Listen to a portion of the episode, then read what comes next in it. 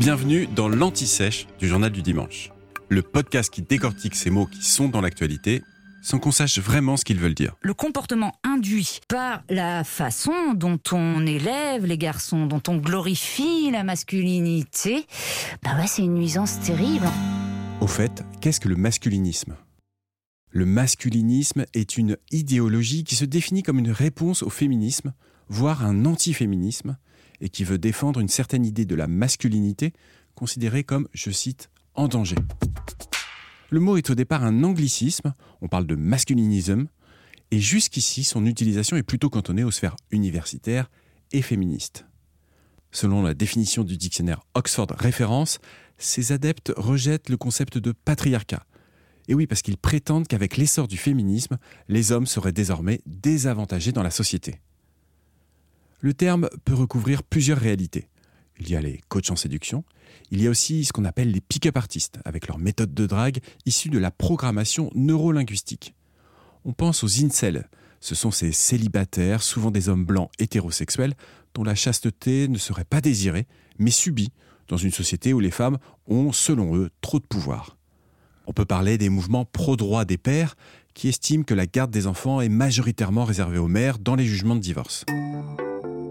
La MIVILUD, la mission interministérielle de vigilance et de lutte contre les dérives sectaires, a pointé dans son dernier rapport l'essor du masculinisme. Elle évoquait par exemple ces stages qui viseraient à former des hommes nouveaux grâce à une aventure initiatique pour faire de nouveaux guerriers.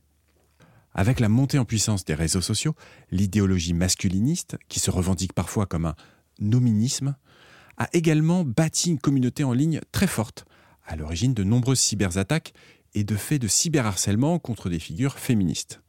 Mais ils ne sont pas exempts de violences hors ligne, comme l'influenceur Andrew Tate, arrêté en décembre en Roumanie et accusé de constitution d'un groupe criminel organisé de trafic d'êtres humains et de viol.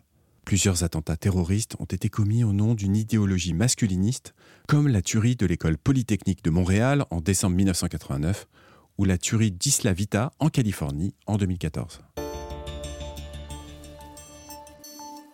Pour conclure, faisons un petit aparté.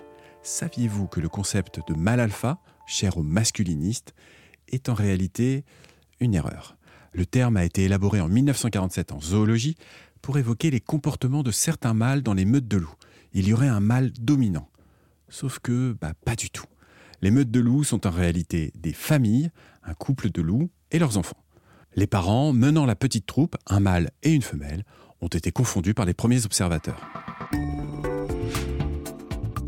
Vous venez d'écouter l'Anti-Sèche du Journal du Dimanche, le podcast qui répond à la question que vous n'osiez pas poser. Je suis Vivien Vergniaud et si vous avez aimé ce podcast, mieux si vous voulez écouter d'autres épisodes préparés par la rédaction du JDD, c'est facile.